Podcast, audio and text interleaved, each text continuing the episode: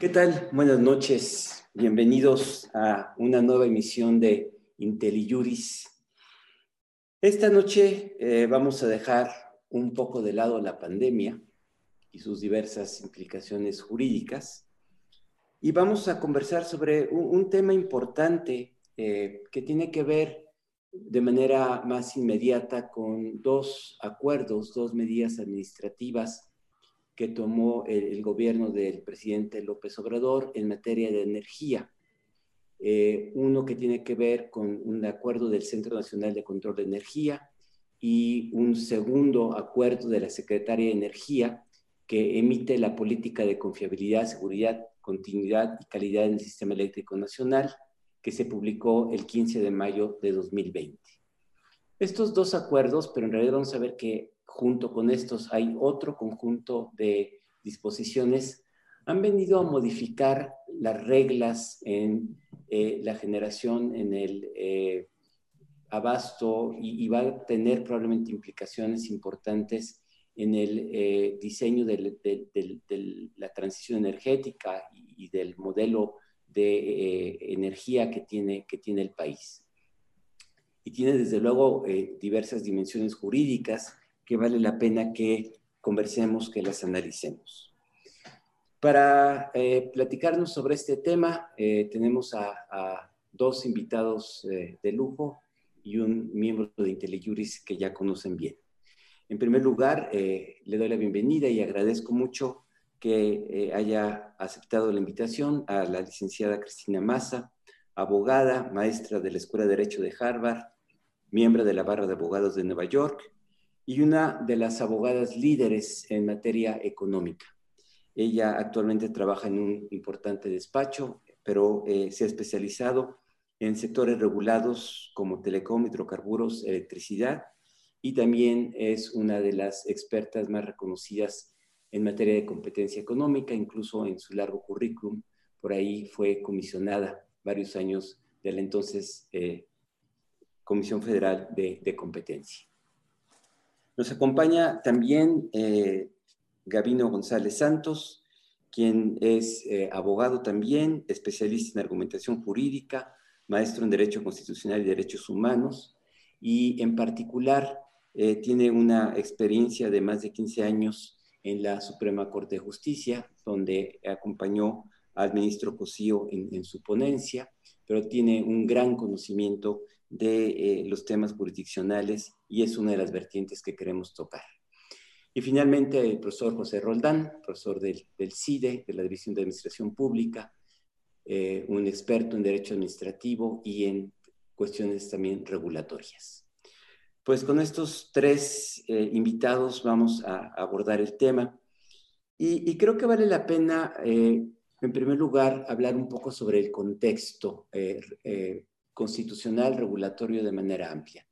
Eh, que se deriva en buena parte de la reforma eléctrica eh, que se hizo en, el sexenio pasado y que generó un marco normativo nuevo.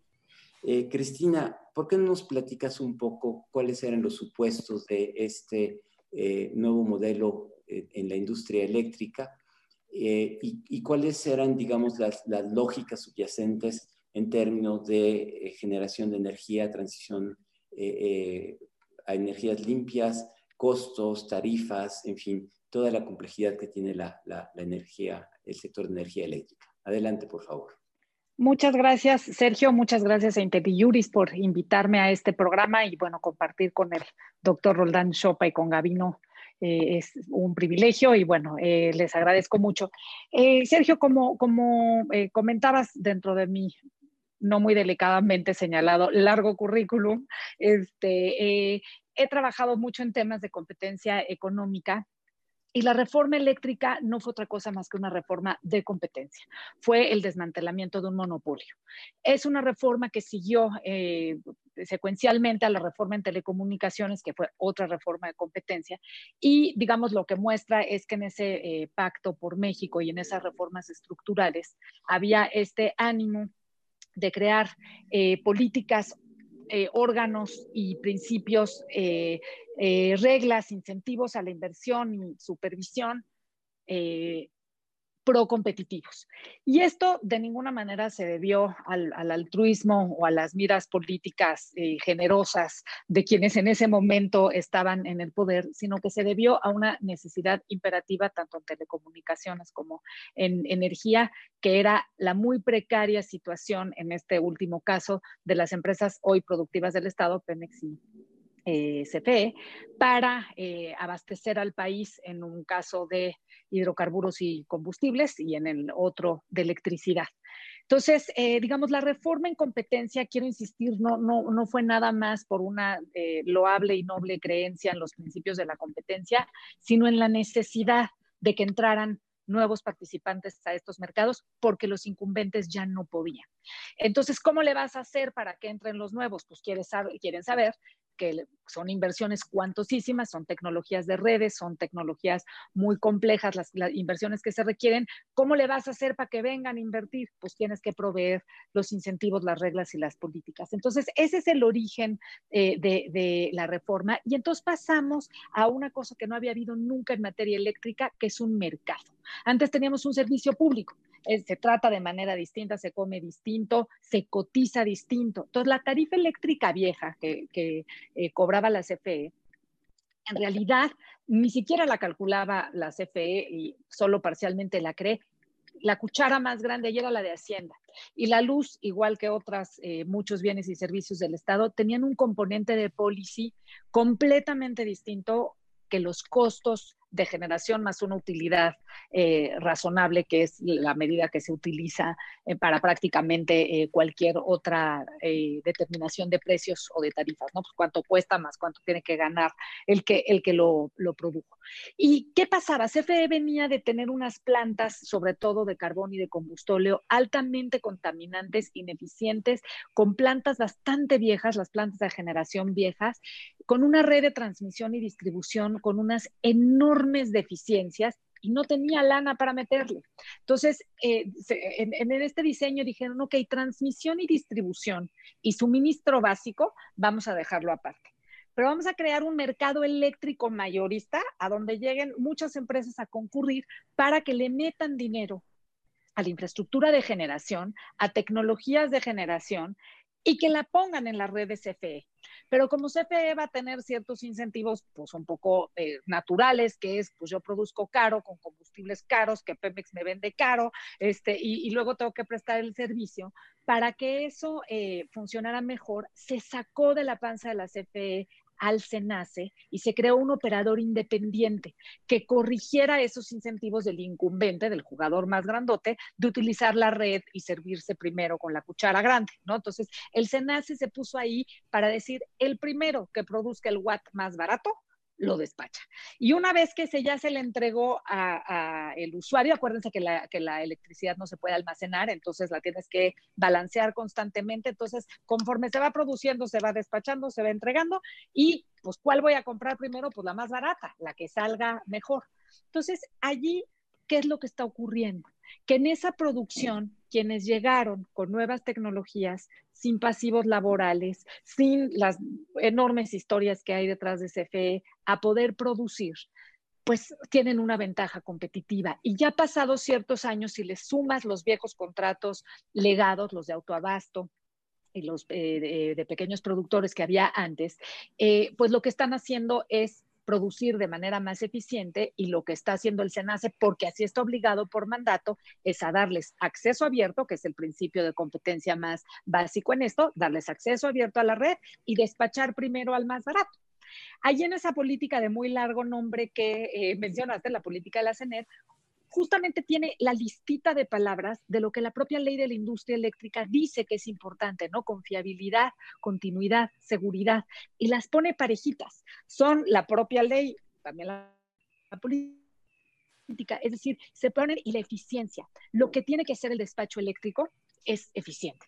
Entonces, igualmente que es seguro, no es una por encima de la otra, tienes que encontrar el óptimo allí. Y esa era la tarea del SENACE.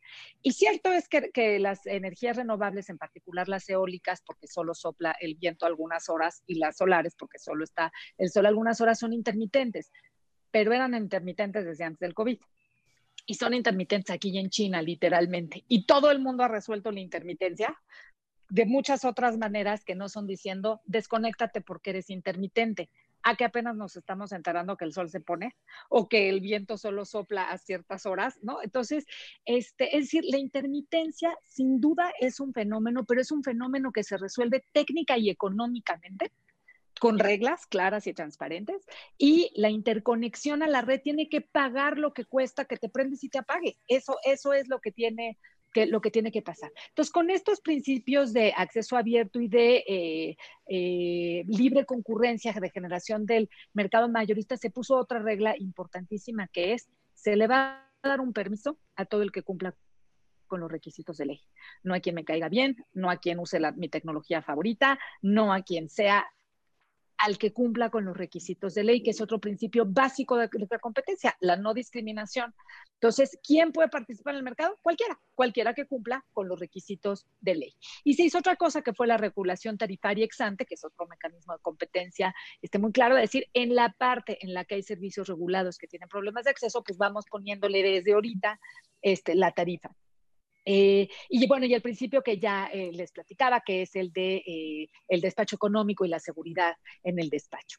Entonces, se hizo un esquema institucional, y con esto termino, muy bien pensado, aunque con, con algunas cosas mejorables, pero digamos que se hace la política y una política que cumple con, con todos estos objetivos que, que, acabamos de hablar, la cree como un órgano autónomo eh, autónomo técnicamente, aunque sigue siendo coordinado por la Secretaría eh, de Energía con, una ley que así lo determina, el SENACE como operador independiente, la CONAMER para asegurar que todas las medidas eh, administrativas cumplan con el análisis costo-beneficio, la COFESE para opinar, investigar y sancionar las prácticas monopólicas que pudieran ocurrir porque hay un ex monopolio que sacarlo de allí cuesta tiempo, dinero y esfuerzo. Y por último, la CFE que deja de ser autoridad o, tener cualquier otro carácter que no sea el de participante en el mercado en condiciones iguales que a todos los demás. ¿Qué pasa? Eh, simplemente que, que ese esquema pues es contrario a los principios ideológicos y doctrinarios de la administración en turno, pero ese es el que está previsto. Y entonces estamos viendo una serie de actos que ahorita van a discutir el resto de los panelistas, un poco pechar para atrás este ejemplo, porque ahí sí derivado del COVID, una muy súbita caída de la demanda, lo que hizo evidente es que cuando poquita gente pide electricidad a ciertas horas eh, y la industria está parada y todo lo demás, ¿se acuerdan que comentamos? ¿Quién despacha primero? El más barato. ¿SFE el más barato? No. Entonces, CFE no estaba vendiendo. Las primeras eh, watts que se estaban despachando eran los de las energías renovables porque son más eficientes y más baratas y entonces un poco la política es quitarlas de medio para que CFE pueda vender y tiene ahí su combustóleo y tiene ahí sus plantas de ciclo combinado y tiene sus contratos y tiene todas estas cosas y no está pudiendo hacer nada allí sí por la ralentización de la demanda de electricidad. Y con eso eh, concluyo y les agradezco la paciencia. Gracias, Cristina. Pues planteaste muy bien el, el escenario, el entorno, la lógica subyacente. Luego podemos discutir. Pero eh, ahora, entrando ya en materia, eh, los dos acuerdos profesor Roldán, uno del SENACE, el otro la Secretaría de Energía, que establece las políticas con todas estas palabras, confiabilidad, seguridad, continuidad, calidad. ¿Qué podemos decir de estos acuerdos desde el punto de vista eh, jurídico-administrativo? Quiero aprovechar la intervención de eh, Cristina, que me parece muy clara, y, montarme en, en, lo que ella expuso, queriendo simplificar las explicaciones Imaginemos que estamos ante una actividad en conjunto, pero es posible establecer distinto tipo de canchas atendiendo a, una diversidad de segmentos en los cuales participa el Estado, pero también ejerce funciones distintas. Una cancha es lo, eh, que eh, llamó Cristina como la generación de un mercado. En esta parte en donde hay un mercado, en donde hay competencia, está presente el Estado como empresario la CFE es una empresa productiva del Estado y esto supone que el Estado es el dueño que lleva a cabo un negocio, pero lleva a cabo un negocio o debiera llevarlo a cabo en igualdad de condiciones de los otros participantes en el mercado. Pero tiene una peculiaridad y ahí eh, quisiera subrayar eh, como la rendija que dejó abierta Cristina, para ver los peros del diseño que se dio el sexenio pasado y me parece que ahora estamos frente a una magnificación de esos, de esos detalles que, que están causando el cortocircuito. Sí, ahí el Estado participa como empresario, tiene un consejo de administración y en la presidencia del consejo de administración participa la titular o el titular, según corresponda, de la Secretaría de Energía. En su calidad de representante del propietario en una empresa que debiera participar en igualdad de condiciones que el resto de las empresas. Luego tenemos otro segmento que es en el donde está CENAS. Es un organismo público descentralizado que tiene a su cargo la operación monopólica del sistema eléctrico con las funciones que ya mencionó eh, Cristina y es una especie de alebrije. ¿Por qué? Porque siendo un organismo público descentralizado que tiene a su cargo la operación monopólica de una parte de la industria eléctrica, eh, tiene un doble carácter, una doble función. Por una parte es un operador económico en condiciones monopólicas, pero por otra parte realiza actividades que se parecen más a las de autoridad.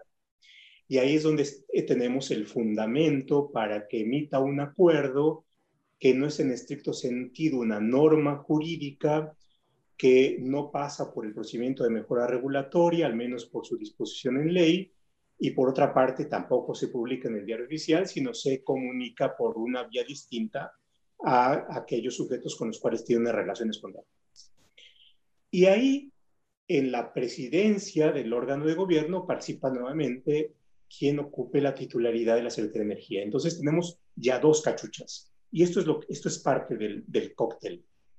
Y por otra parte tenemos a los reguladores, que es la Comisión Reguladora de Energía, y también tenemos a la autoridad pública, que es la Secretaría de Energía, que tiene una función de emisión de políticas y de preparación de políticas, en donde por supuesto también está, como es natural, eh, la, titular, la titular. Entonces, lo que tenemos es un diseño que ahora está generando cortocircuito y a mí me parece que ahí tenemos un problema de conflicto de interés.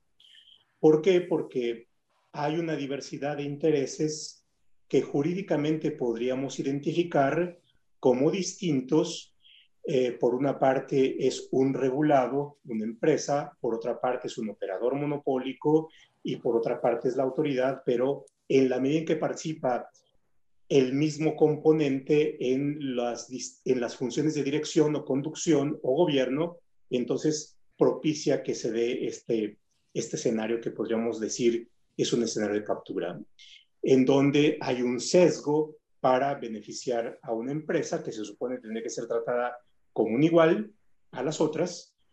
Y eh, ahora, ahí metería una parte que es como el componente político que liga o que le da coherencia por qué es que se están llevando a cabo estas distintas acciones, que tiene que ver con el sesgo ideológico, con una idea de fortalecer a las empresas del Estado, de discursivamente recuperar la soberanía energética, pero, eh, y ahí tenemos eh, un punto conflictivo que después desarrollará Gavino, que es el medio y el cómo se está desarrollando. Este es la democracia supone que quien triunfe en las elecciones tiene una diversidad de vías de conducir su proyecto político, pero eh, en la medida que estamos en un Estado constitucional, en un Estado de Derecho, esta conducción de la ideología, esta conducción de las orientaciones políticas, tendrían que llevarse a cabo de conformidad con la ley, eh, modificando las leyes, modificando la constitución, recurriendo a aquello que en un Estado constitucional debería no tenemos ese escenario.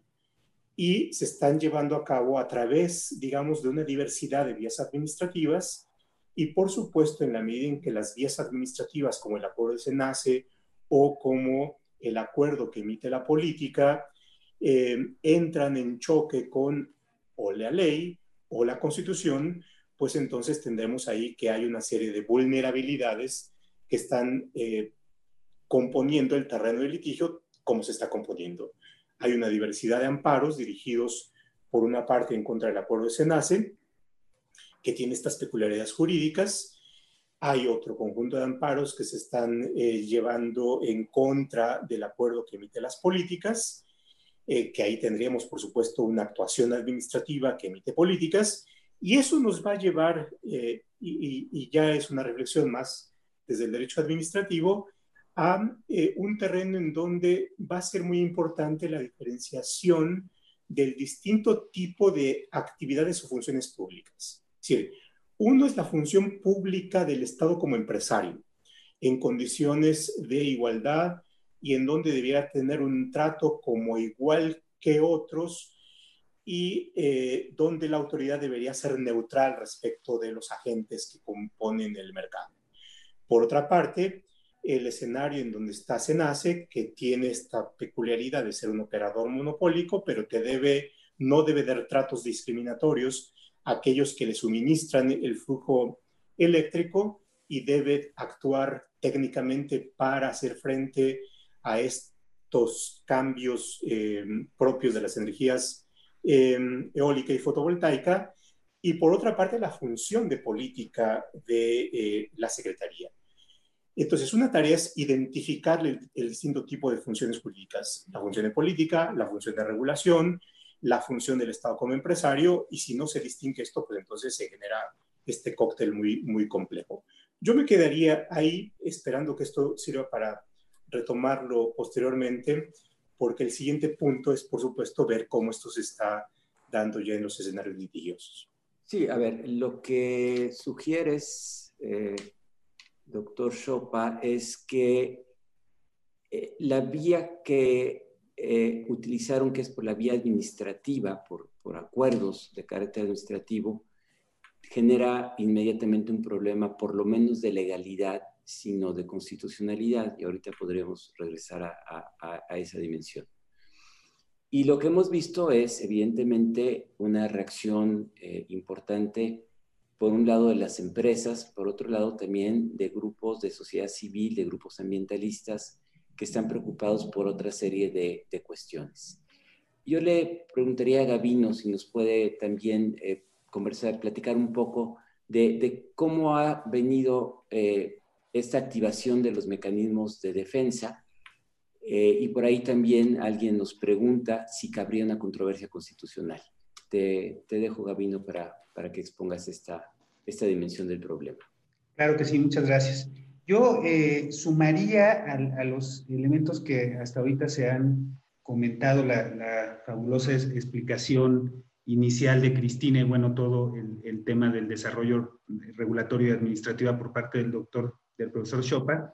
Yo creo que hay no solo esos dos acuerdos que son los que han sido mediáticamente más fuertes, esto es emitido el 26 de abril por el SENACE y el emitido el 15 de mayo por la Secretaría de Energía en términos de confiabilidad, sino que inician, me parece, en octubre con un acuerdo, a finales de octubre con un acuerdo de Secretaría de Energía, a través del cual modifican el esquema eh, para la obtención de los certificados de energías limpias. Entonces, ahí, digamos, me parece que es el primer elemento normativo con el que empiezan a eh, generar un cambio en un sistema constitucional y legal muy robusto que tiene como eje, como lo decía Cristina, la competencia económica.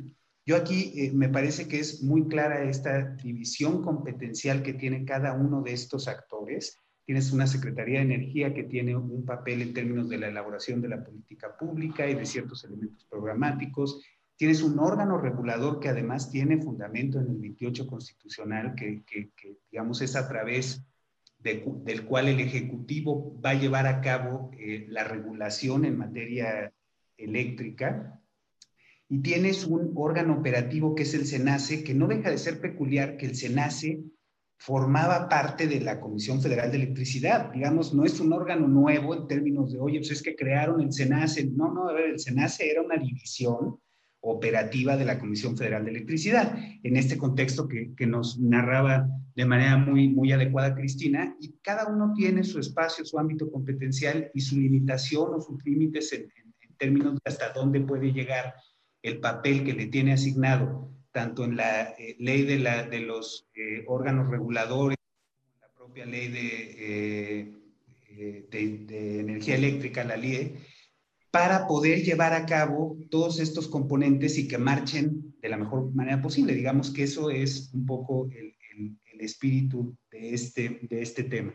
Ahora, entrando en materia en términos de cuando se empieza a judicializar todos estos elementos, digamos, desde el inicial, que es el de, las, de los CELS, pasando después por eh, el, el, del SENACE de 29 de abril, el de, la Secretaría de Energía, y ayer se publicó en el Diario Oficial de la Federación un eh, acuerdo de la CRE en donde modifica el esquema tarifario para el porteo, que es, por así decirlo de una manera sencilla, el transporte de la, de la energía eléctrica, ¿no? la conducción de la, en la red, en el sistema eléctrico por parte de CFE. Entonces, me parece que es una serie o una batería de elementos administrativos a través de los cuales han ido generando un cambio sustancial eh, a, lo que podríamos tener como la reforma y la ley eh, de, la industria eléctrica.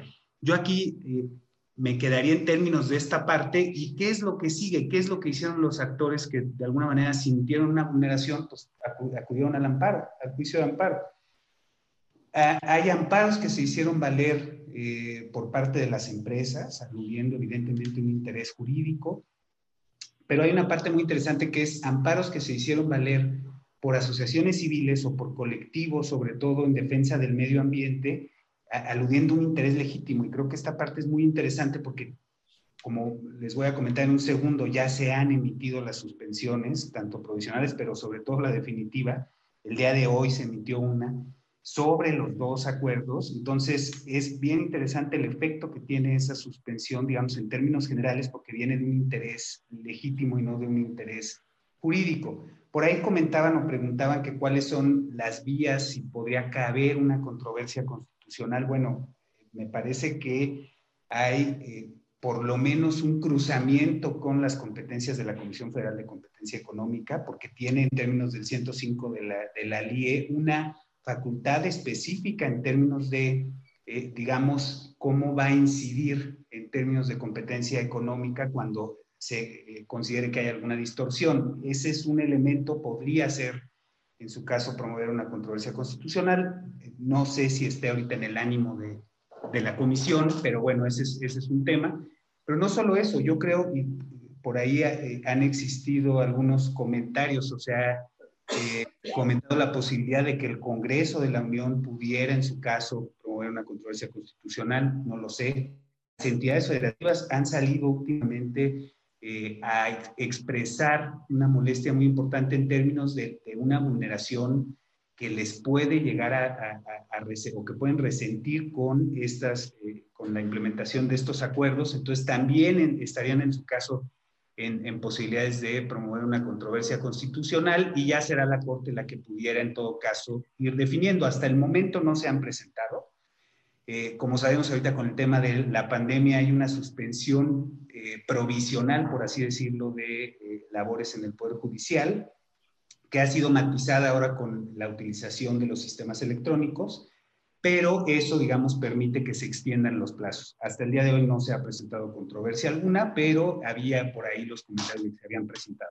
Los amparos sí se presentaron, se presentaron ya una vez que había esta suspensión provisional de eh, funciones en el Poder Judicial y eh, se alegó urgencia en estos asuntos, claro, porque el acuerdo emitido por el SENACE, pues fue emitido en términos de la emergencia sanitaria, que esto es un poco extraño porque no es que hubiera una emergencia en términos del sistema eléctrico nacional, por lo cual está previsto normativamente, específicamente, un procedimiento a seguir que está regulado por la CRE, pero no acudieron a ese sistema, sino que, eh, o no, no, no pasaron por ese sistema, sino que aludieron eh, este tema de la emergencia sanitaria y la necesidad en aras de eh, buscar proteger esta confiabilidad del sistema eléctrico nacional, la emisión de estos acuerdos. Entonces, se promueven estos amparos, se admiten, se promueven eh, ante la competencia de los jueces administrativos especializados en materia de competencia económica y telecomunicaciones. Y aquí, eh, eh, naturalmente, sale una pregunta en términos de si hoy eran los jueces competentes y hay una especie de debate porque la autoridad eh, hizo valer en su momento una incompetencia de, los jueces, aludiendo pues, que era una materia administrativa pura y dura y no una materia administrativa especializada. Sin embargo, solo para contextualizar, hay una contradicción de tesis de la segunda sala de la Corte en donde se debatió quién era competente para conocer de un caso similar en aquel caso, que es la contradicción de tesis 447 de 2018. En aquel caso lo que se estaba impugnando era un esquema tarifario emitido por la CRE y entonces lo que resolvió la segunda sala es que sí era materia de los órganos especializados en competencia porque, y un poco en sintonía con todo lo que decía Cristina al principio, porque ello tenía incidencia sobre la competencia económica, porque la reforma eléctrica en realidad, su columna vertebral es, es una reforma para lograr la competencia económica en ese sector. Y entonces le dieron la competencia en esa, eh, a través de esa jurisprudencia a los órganos especializados y digamos ese es el motivo o la razón por la cual se están llevando ante estos órganos jurisdiccionales especializados en materia administrativa, pero sí especializados en términos de competencia y telecomunicaciones. Se, admitieron estos, eh, estos amparos, eh, tanto los amparos con interés, interés legítimo como los, de los hechos valer por las empresas de interés jurídico. Se otorgaron suspensiones provisionales, en algún caso se hicieron valer las quejas, pero lo más importante ya se emitieron las suspensiones definitivas. Hoy precisamente eh, el juez primero eh, especializado emitió eh, la primera, hasta donde yo tengo conocimiento, suspensión definitiva que abarca los dos elementos, tanto el decreto de SENACE como el, o el acuerdo, perdón, de SENACE como el acuerdo de la Secretaría de energía y, al ser un caso de interés legítimo, pues esa suspensión, digamos, tiene un efecto muy amplio, ¿no? Y así lo hace ver el, juez en su, en su propia determinación. ¿Qué sigue de aquí? Evidentemente, eh, me parece que se van a presentar las revisiones por parte de la autoridad, se van a hacer varias revisiones y el tribunal colegiado, otra vez el especializado, el administrativo especializado en materia de competencia, pues tendrá que definir sobre la materia de la suspensión definitiva. Si eventualmente se confirma esta decisión de la suspensión, pues eso quiere decir que la suspensión va a regir hasta el momento en que se emita una sentencia definitiva en el juicio de amparo. Es un tema muy complejo que tiene muchas incidencias y que, es, digamos, difícil de estudiar en términos, o, no difícil, en los tiempos del estudio de este asunto me parece que van a, a tener eh, eh, a, ser espaciados. No creo que sea muy rápido que emitan una sentencia en el juicio de amparo. Esa es, por supuesto, opinión y percepción personal. Pero además estamos en una condición en que cuando regresen a trabajar de manera ordinaria los, los juzgados de distrito, va a haber muchos asuntos que tengan que atender, ¿no? Porque ahorita con esta suspensión provisional, por así decirlo, de, de, labores, eso está generando que se esté acumulando el trabajo que eventualmente se les va a turnar y que tengan pues, una carga eh, importante para desahogar todos los asuntos que tengan pendiente, lo que, lo que lleva a pensar que este asunto pues, va a llevar un tiempo en resolverse, pero con la idea de que están bajo suspensión. Muy bien. Eh, creo que hay, muchos cabos eh, por donde seguir conversando, pero viendo algunas preguntas, creo que Cristina, quizás nos puedes profundizar un poquito en por qué eh, se sostiene que estos acuerdos violentan el principio de competencia. Es decir, cuál es el efecto tanto jurídico como material de, estos acuerdos. ¿Cuál es el, efecto que están teniendo en la competencia? Mira, como, como platicábamos, eh, el primer efecto inmediato es sobre la concurrencia, sobre quién puede participar en el mercado eléctrico mayorista. Al unos ser excluidos, al decir no te puedes conectar a la red, pues no importa qué estés produciendo, pues si no lo puedes entregar, además recordemos justo la energía, la electricidad, a diferencia de los petrolíferos, pues no los puedes guardar. Perdona, entonces, sí. Pero lo, que implicó fue un cambio de, de regla. De no, o sea, el acuerdo del SENACE básicamente lo que hace es desconectar de su red, porque el SENACE es el que opera la red, eh, a, los intermitentes.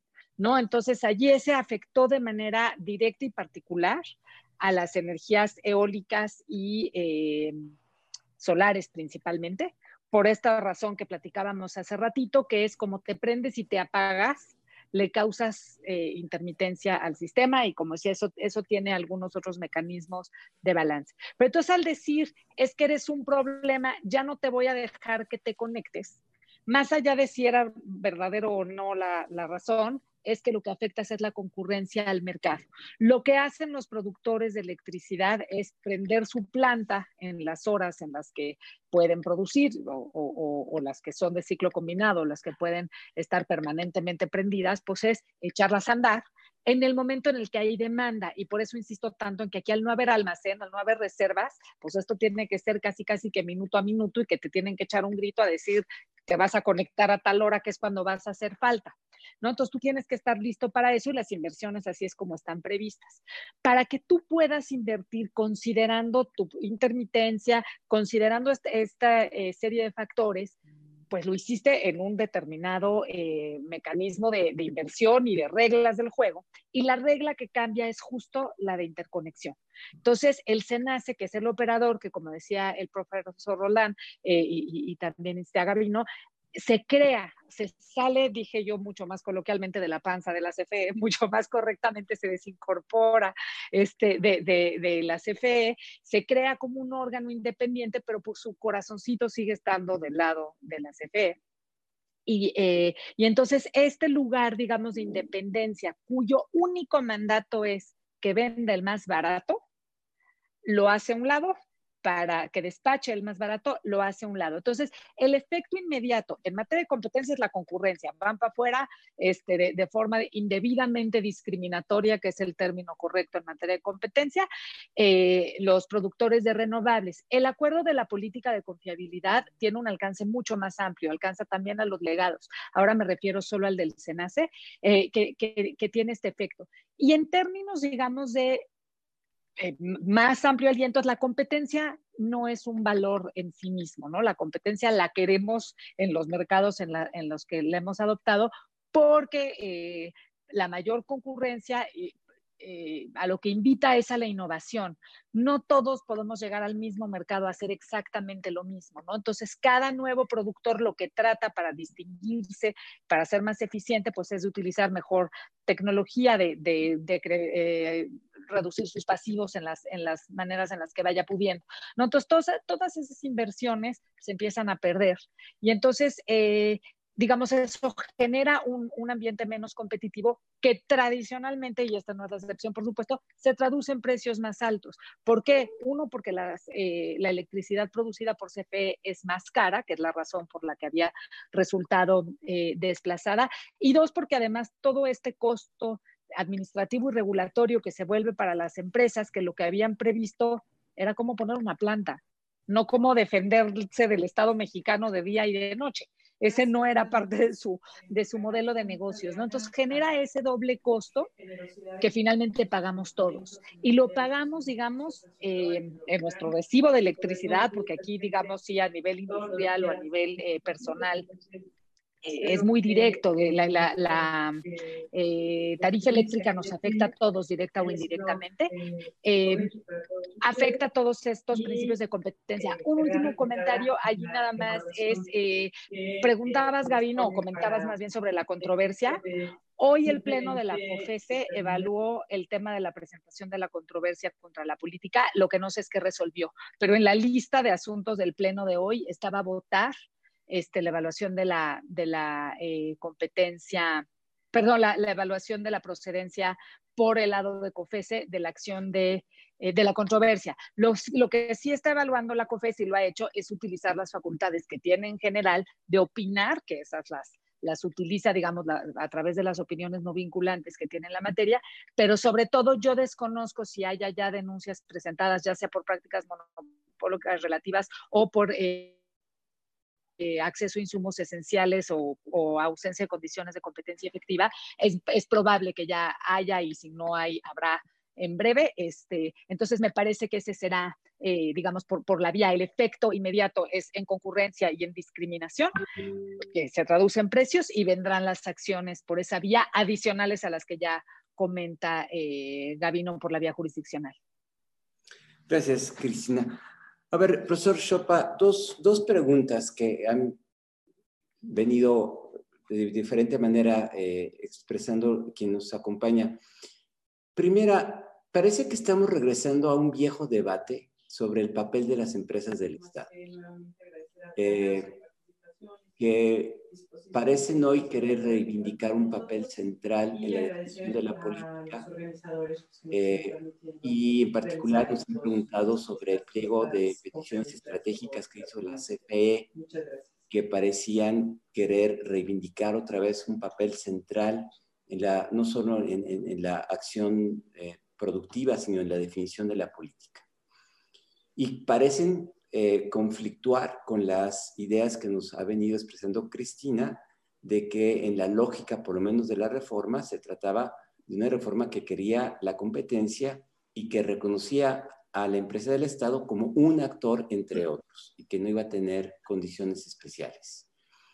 Por otro lado, otra pregunta eh, que está por ahí, igual podrías tratarla brevemente, es si esta vía de los acuerdos es una vía que desde el punto de vista del derecho administrativo tenga viabilidad cuando se somete al escrutinio judicial o si estamos frente a un uso eh, abusivo del, del instrumento eh, administrativo para querer eh, modificar el estado de cosas sin eh, tocar por lo menos el marco legal, incluso, insisto, constitucional existente. Son dos cuestiones bien interesantes. Eh, no hay que olvidar que venimos de una tradición de muchas décadas en las cuales estas dos grandes empresas, que eran las empresas estandarte del Estado, se desempeñaron en un contexto de monopolios y por tanto al no tener eh, competencia, pues acarrear una serie de problemas que tenían que ver con ineficiencias, con pocas capacidades competitivas. Y bueno, por supuesto, una de las grandes apuestas de las reformas estructurales fue ponerlas en un contexto distinto y eso llevaba también implícita la apuesta de que estas empresas se comportaran como empresas. Eh, lo que estamos viendo ahora es, por una parte, que en el caso de la CFE no se puso en condiciones para no solamente modernizarse, eficientar sus procesos, su estructura, apostarle a las nuevas energías, sino lo que estamos viendo es que eh, en esta añoranza de regresar a las condiciones de una empresa monopólica sin llevar a cabo una transformación es como el gran incentivo. Entonces está, digamos, eh, operando por la mala. Ahora, esto está ligado con la segunda pregunta. Y, la segunda pregunta tiene que ver con el acuerdo, su carácter administrativo y si esto por sí mismo sería una medida adecuada o bien tendría un problema. A ver, yo, yo en principio no veo un problema en que se pueda emplear el, el, el, instrumento normativo de acuerdo eh, pero sí veo una serie de problemas en cuanto a cómo lo están llevando a cabo y a la forma en la cual eh, lo están llevando a cabo. Una de las preguntas que eh, plantea el público es si se podría aplicar el test de proporcionalidad para evaluar la regularidad legal o constitucional del acuerdo y, yo creo que sí es posible porque esto nos lleva a, una, a considerar la relación de causalidad. Es decir, si, y, planteo el caso, si lo que se está argumentando en el acuerdo del SENACE es eh, la pandemia y por tanto las condiciones extraordinarias, lo que tendríamos que examinar al evaluar el acuerdo es si se están dando la información relevante para poder acreditar que efectivamente hay una relación de causalidad entre la pandemia y los problemas que, está, que puede estar presentando la industria eléctrica con la peculiaridad de la intermitencia de las renovables. Si uno lee detenidamente el acuerdo, se menciona, pero no hay una información que nos lleve a conocer si efectivamente esta puede ser la causa o la condición que amerite el tipo de medidas y que este tipo de medidas son las medidas más adecuadas para resolver el problema. y ahí es donde tenemos una relación... Perdón que interrumpa, eh, porque el acuerdo lo que emite son políticas y la política sí está en el aliento de la Secretaría, pero parece que son mucho más que políticas. Si es que hablamos del acuerdo que emite las políticas, eh, eh, tenemos el otro acuerdo, que es el acuerdo de SENACE. Y entonces, cuando hablo de causalidad, me, tengo, tengo en la cabeza más el acuerdo del SENACE. Ahora, esto no significa que en el acuerdo de política no tenga también sus propios problemas. Y tiene que ver en la conceptualización que la Secretaría de Energía entiende como política. Si leemos el acuerdo de política, eh, mi apreciación, por supuesto una apreciación personal, es que no se restringe a establecer políticas, sino que va más allá. Por ejemplo, establece nuevos requisitos, establece nuevos procedimientos. Por ejemplo, que las empresas tienen que pasar por un em, trámite de, de factibilidad. Esto es establecer procedimientos o trámites que corresponden más bien a una medida regulatoria y no a un documento que exprese una política. Y ahí nos lleva a lo que mencionaba en mi primera intervención, la necesidad de, primero, de diferenciar y luego identificar en qué consiste una política. Y por supuesto, una política no consiste en un instrumento jurídico cuyo contenido tenga que ser establecer requisitos, establecer nuevos trámites, porque eso es una cuestión que corresponde más a la ejecución de una política, a la instrumentación o la implementación administrativa, regulatoria de una política que puede estar más en la cancha de la Comisión Reguladora de Energía o más en la operación a cargo de. Perdón, profe, pero allí que, que, haga mención expresa, pero lo decía yo al principio de mi exposición, que, que un, un, principio básico de competencia fue que pueda concurrir al mercado todo el que cumpla los requisitos de ley y los, y los requisitos están previstos en la ley de la industria eléctrica. El acuerdo de la, CENAS, de, la CENER en la política, la CENER se, se, da a sí misma la facultad de instruirle a la CRE que aumente nuevos requisitos para el otorgamiento de permisos.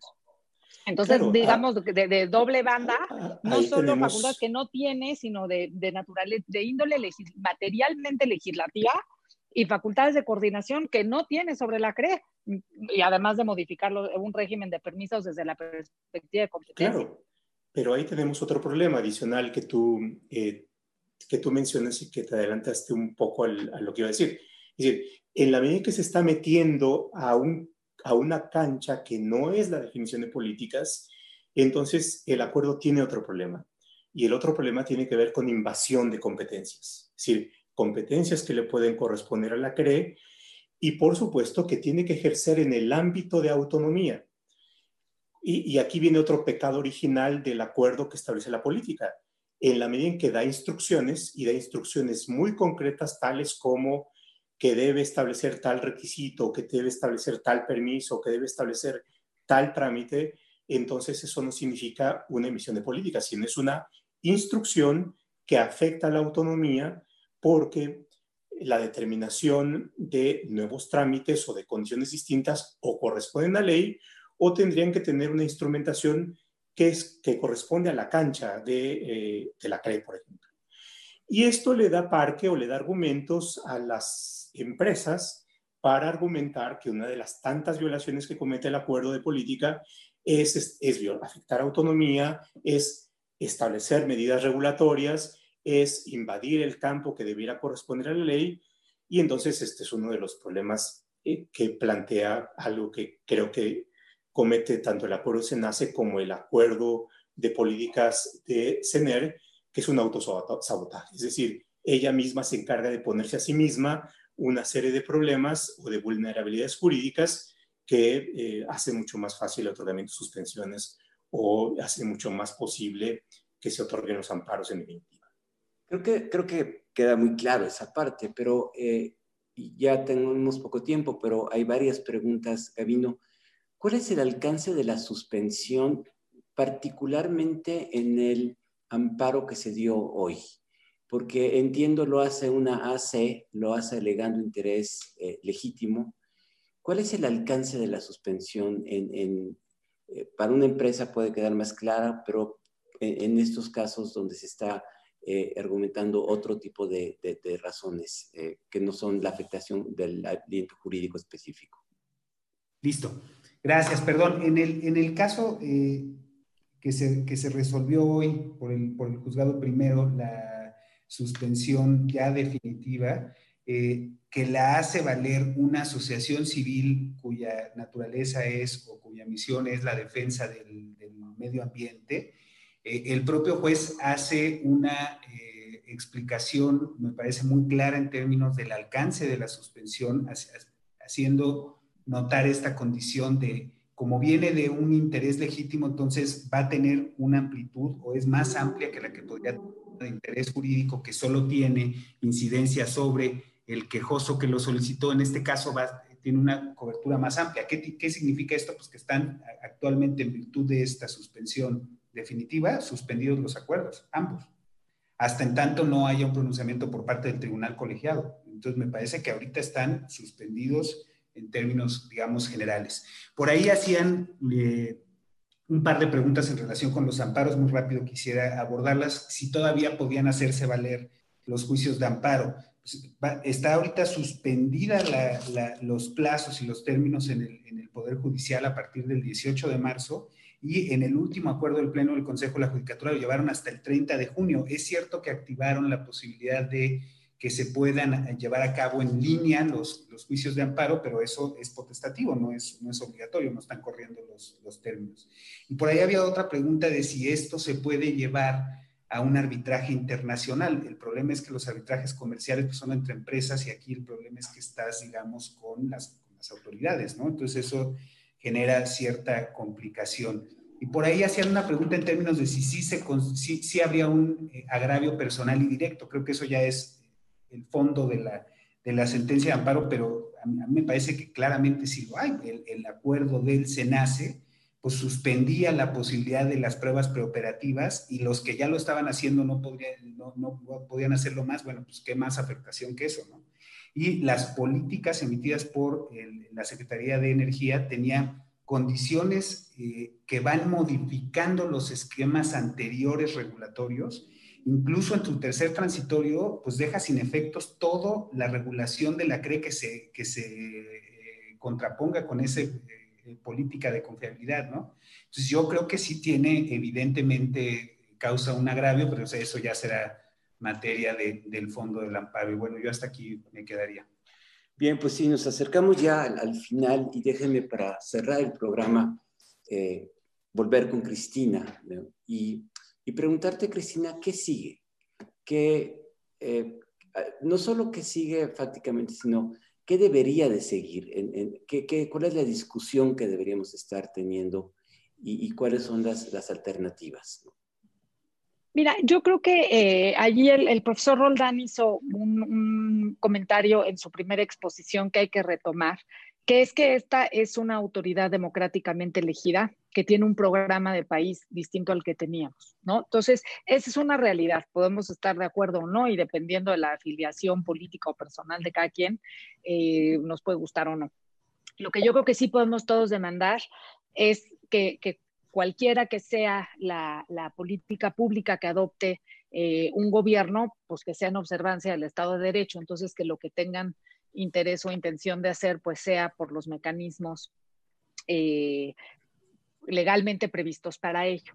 Y eso requeriría una reflexión de mucho más alto aliento que si es competencia sí o competencia no. O sea, tendríamos que pensar eh, si de plano vamos a renegar de la competencia como principio, que está ya muy, muy eh, imbuido en nuestra legislación, en nuestra forma de pensar y sobre todo en la realidad de lo que hemos visto que los mercados concentrados y los mercados monopólicos arrojan bienes y servicios más caros y peores y ya lo hemos vivido, ¿no? Entonces, más allá de una cuestión ideológica o de afinidad, es repudiar la competencia como principio, pasa por algo que ha sido muy benéfico para la economía mexicana en términos de que haya mayor innovación y mayor concurrencia. ¿Por qué son más baratas las renovables? Porque tienen mejores tecnologías. Entonces, si eso le estorba a la CFE, entonces este, matemos a las pulgas, ¿no? Que están haciendo eh, ese ruido en lugar de modernizar a la CFE pues yo creo que es un error. Yo creo que sí, sí en, una política completamente legítima de tener una empresa productiva del Estado más sana, hay muchas cosas que se pueden hacer para modernizar a la CFE eh, sin matar a la competencia. Puede la CFE, al igual que Pemex, tener eh, muchas vías de, de, competir, de competir manera, de manera más eficiente que no sea eh, matando a los demás competidores. O sea, a mí qué me gustaría ver? Me gustaría ver una reflexión que nos lleve a concluir que sí queremos competencia, que sí queremos mercados competidos y que el legítimo objetivo de tener una CFE más fuerte se logre haciendo a CFE menos dependiente de otra empresa eh, eh, con sus propios problemas como es Pemex, reducir la dependencia de CFE eh, del combustible y del carbón, incrementar para CFE eh, la utilización de la ayudarle a CFE con la modernización de la red de transmisión y distribución, que por cierto es el problema detrás de todo esto. Detrás de todo esto, el único problema que hay es que tenemos una red de transmisión y distribución con unas fallas verdaderamente elefantiásicas que quien paga es CFE. Entonces, eh, realmente hay muchas maneras de atender los problemas de fondo sin darle esta eh, zarandeada a la competencia y al principio de legalidad. Eh, una CENER que dicte políticas que, como dice todo su nombre, atienda todos esos elementos y no nomás uno de los elementos, es una cosa posible. Entonces, incluso si se quieren hacer algunos cambios de enfoque y de forma y de fondo por una autoridad democráticamente elegida y reconociendo el déficit eh, democrático de algunos reguladores autónomos técnicos, todo eso puede ser parte de la conversación, pero no creo que a decretazos que tienen esta bola de problemas que inclusive el profesor Roland eh, eh, marcaba como de autosabotaje, este, ¿no? De decir, sacas, sacas acuerdos que no tienen posibilidad de subsistencia jurídica, pues, pero el susto que le sacan a todo el mundo, el dineral que cuestan, la asustada de inversiones, pues son una realidad, ¿no? Entonces, eh, ah, eh, pues, creo que con eso, eso cerraría. Muchas gracias. Gracias, Cristina.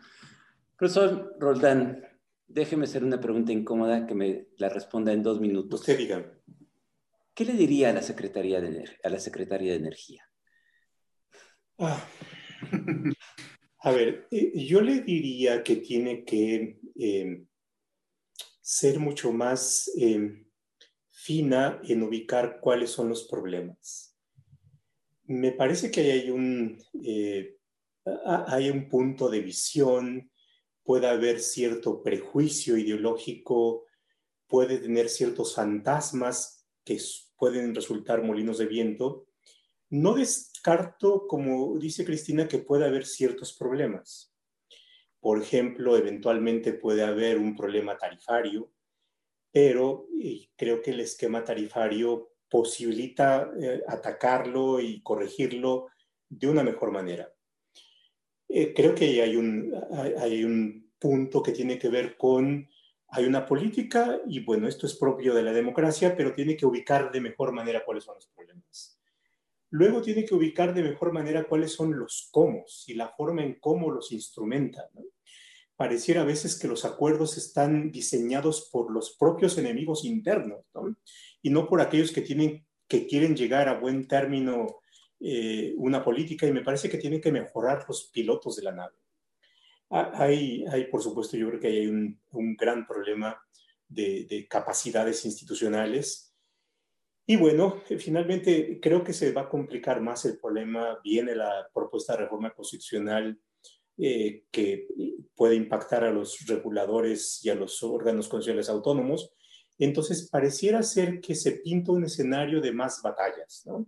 Y creo que eso puede complicar, pero me parece que eh, que, podrían lograrse mejores resultados eh, afinando mejor sus, tácticas. Y con eso me quedaría. Gracias. Y Gavino, eh, pues ya, ya el asunto ya se judicializó, ya estamos eh, al inicio de lo que va a parecer una batalla judicial larga y que probablemente ni siquiera cabe en tribunales nacionales, pudiera llegar hasta arbitrajes internacionales. ¿Qué crees que va a suceder? ¿Cuál es, cuál es el, curso de este largo litigio y, cuáles van a ser eh, los dilemas que va a enfrentar el Poder Judicial en este, en este eh, eh, escenario, digamos, de, una litigiosidad alta y muy compleja y con grandes implicaciones de política económica y energética? tu, tu micrófono, por favor, Gabino. Gracias. Sí, gracias. El primer punto me parece que es que va a ser un tema que va a tardar bastante tiempo en que se resuelva en definitiva, porque eh, primero es un estudio, digamos, complejo de, hacerse, no es un estudio muy fácil que se resuelva, pero además en el contexto que estamos, donde se vaya acumulando el trabajo y que seguramente, el trabajo jurisdiccional, y que seguramente va a haber la intención de que este asunto lo conozca en definitiva o lo resuelva la Corte. Entonces, eso va a hacer que eh, no sea, digamos, muy rápida la, solución del caso. Eh, en cuanto a los temas de fondo, no sé, eh, me parece muy aventurado ahorita generar una expectativa, pero yo creo que la determinación de que tanto la provisional como la suspensión definitiva fueron otorgadas y eventualmente pudiesen llegar a ser confirmadas por el tribunal colegiado, pues va de alguna manera indicando un camino hacia dónde va, ¿no? ¿Por qué? Por este tema de la apariencia del buen derecho y porque eventualmente pudiese ya de alguna manera el juez preconfigurar que advierte que hay algunos elementos que pudieran llegar a ser inconstitucionales. Entonces me parece que, digamos, va caminando hacia allá. Ahora, falta mucho tiempo, habrá que ver cuál es la actitud de la autoridad, que eventualmente también puede hacer algunos eh, actos posteriores administrativos que pudieran dejar sin materia el, amparo. En fin, habrá que ver cómo, cómo transitan, pero yo creo que va a ser un camino largo, tortuoso, y que eventualmente pudiera llegar a tener esta condición final internacional. No lo veo en, un momento cercano. Habrá que ver qué pasa eh, con la queja definitiva y esperar a que haya una sentencia de amparo y de ahí ver cómo caminan las cosas. Muy bien, pues les agradezco a los tres esta, esta conversación. Hay muchas preguntas que ya no pudimos eh, responder, pero ahí se quedan, les vamos a, a, revisar. Eh, muchas gracias a los tres. Creo que es un tema que da para mucho. Podríamos tener otros varios programas en, en, en, el, en el tema. Igual organizamos. Pero por lo pronto, muy buenas noches y muchas gracias a todos los que nos acompañaron en esta emisión de IntelliJuris. Nos vemos el próximo lunes a las 8 de la noche. Gracias. Muchas gracias. Saludos a todos. Muchas gracias, saludos.